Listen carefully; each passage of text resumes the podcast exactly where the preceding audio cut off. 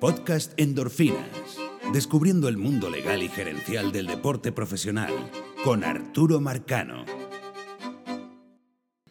Y en la continuación del ciclo de los convenios laborales, hoy vamos a hablar de dos, del quinto y del sexto convenio laboral. Y como vamos a ver, eh, son convenios laborales muy importantes y que generó, uno de ellos generó la, la huelga de 1981. Y porque es la, eh, es la continuación de lo que, o, el siguiente paso a la incorporación de la figura de agente libre dentro del convenio laboral. Una vez incorporada la figura de agente libre, empieza la preocupación por parte de los dueños de equipo de cómo limita esa figura. Y esto es más que todo eso. Este quinto y sexto convenio laboral es básicamente sobre eso. Eh, pero bueno, antes de, escuchar la cápsula, quisiéramos agradecerles a todos los que nos escuchan. Eh, los invitamos de nuevo a que hagan, a que incorporen, a que pongan un review en la cuenta de iTunes del podcast para así participar en una rifa por la camisa y otra serie de cosas que vamos a ir anunciando poco a poco. Y también aprovecho para recomendarles, como siempre lo hacemos, La Lata de Maíz, el podcast La Lata de Maíz. Excelente podcast con análisis a profundidad de muchos temas relacionados con el béisbol. Y el podcast Béisbol Japonés, para todos los que les guste el béisbol de Japón, sobre todo la participación de los peloteros latinoamericanos en el béisbol japonés. Así que, bueno, luego de esta introducción, eh, estamos estrenando un equipo de audio, vamos a ver si mejoramos el audio, esas son una de las cosas que también queremos eh, mejorar poco a poco. Y, pero bueno, ya esto es suficiente, vamos, vamos a hablar ahora, vamos a pasar directamente a la cápsula, en donde bueno, eh, entramos a la discusión de lo que fue la consecuencia de ese convenio laboral tan polémico que luego de la decisión del árbitro independiente Peter Sis en, de Messerschmitt y McNally incorpora la figura de gente libre. Esto es lo que sucede después de eso. Explorando el mundo legal y gerencial de las grandes ligas con Arturo Marcano. Cápsula de endorfina en el infield. Esta semana nos toca hablar del quinto y del sexto convenio laboral. Eh, este es un periodo que va desde 1980 a 1984. Las partes son las mismas. Eh, Bobby Kuhn como el comisionado de las grandes ligas, Marvin Miller como el director ejecutivo del sindicato. Y ya venimos, o vamos a recordar que en el pasado convenio laboral se incorpora la figura de agente libre en el convenio laboral debido a la decisión del árbitro Peter Sis en el caso de Messerschmitt y McNally, que obliga básicamente a los equipos a incorporar esa figura. y ellos trataron incluso de anular la decisión de Peter C. Se fueron a, los tribunales a decir que el árbitro eh, había sobrepasado su función como árbitro, pero no perdieron eh, todos los procesos legales y, la decisión de Peter C. quedó eh, activa, quedó válida.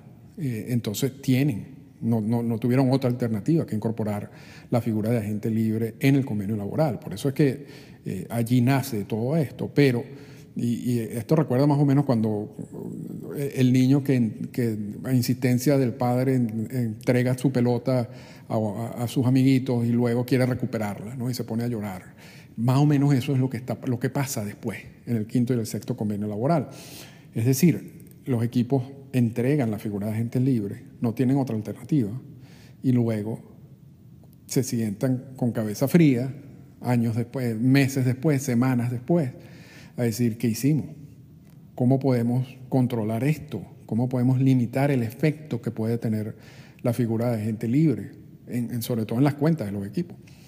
Y, vamos a estar claros, realmente estas restricciones que vamos a ver en este convenio laboral, están destinadas a controlar la actividad de los propios equipos. O sea, el, jugador sale al mercado, pero es el equipo quien le va a hacer la oferta. Y nadie le pone una pistola en la cabeza a los dueños de equipos para firmar esos contratos. Entonces, estas restricciones son más dirigidas principalmente al control de las actividades de los equipos. Pero claro, mientras más complicadas sean las restricciones, mientras más cerradas sean las restricciones, más exigentes, entonces el valor del jugador en el mercado pierde. o sea, es afectado. Y eso es lo que no quería Marvin Miller. Para Marvin Miller el sistema perfecto era que la gente libre saliera al mercado y que simplemente sea la oferta y demanda quien determine eh, el valor de ese jugador. Los, dueños de equipo no, los, dueños de equipo querían meter trabas en todo ese proceso.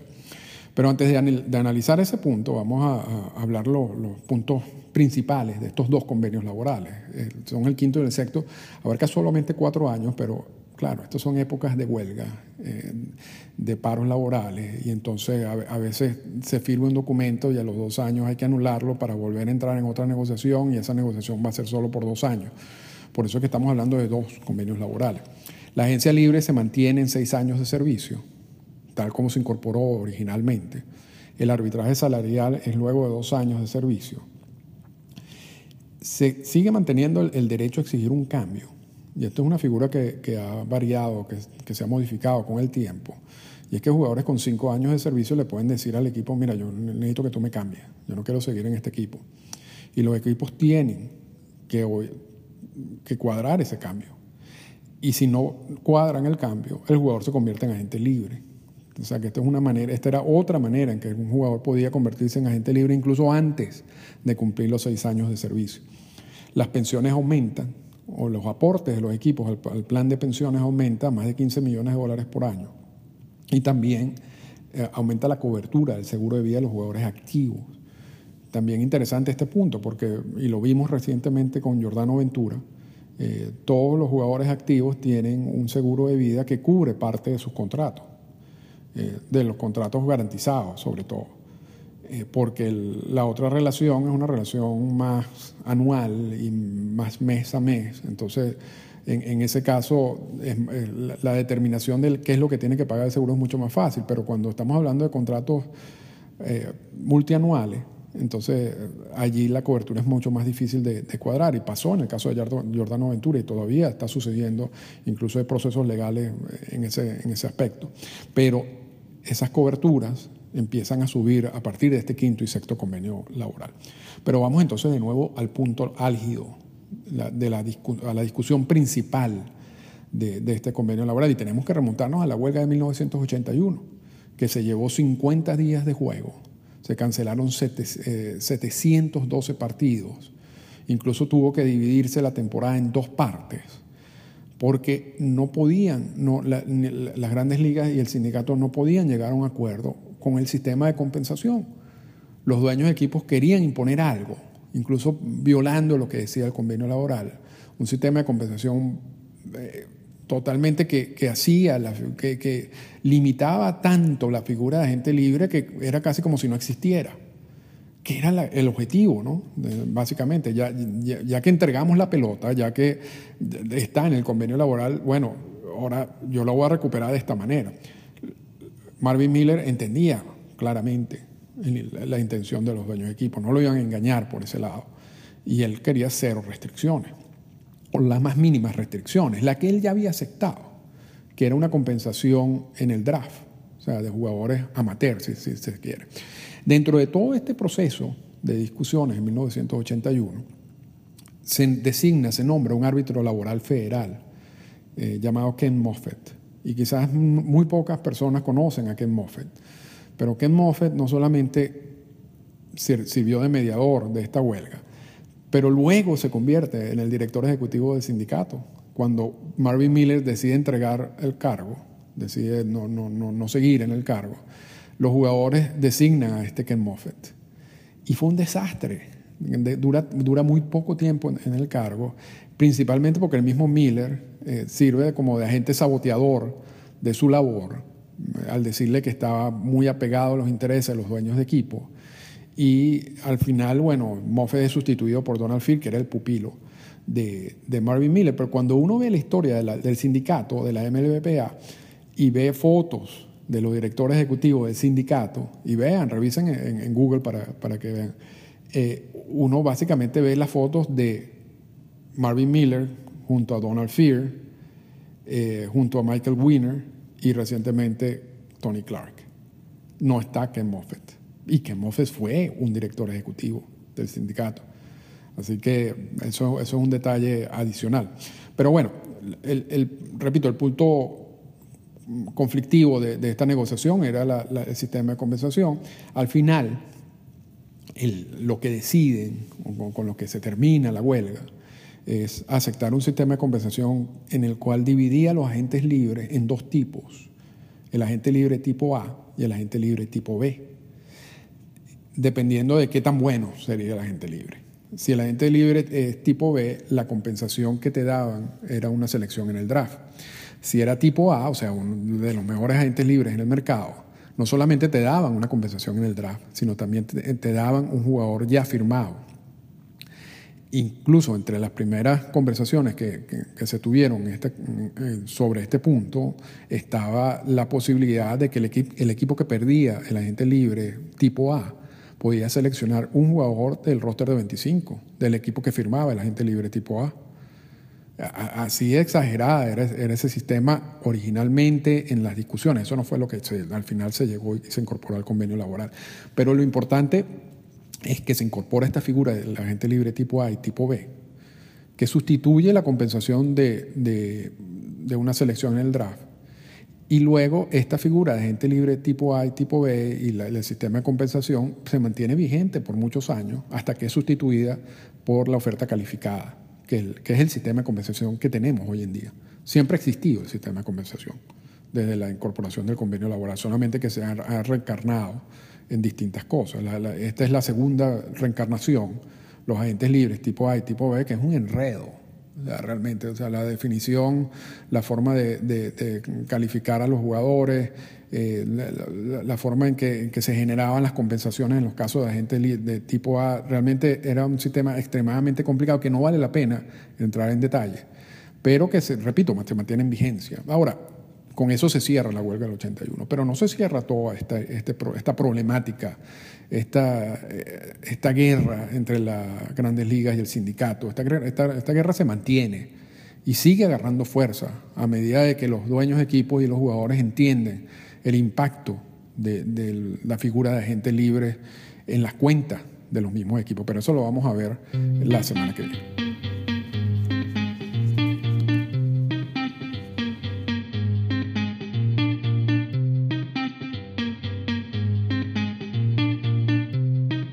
Comentarios finales.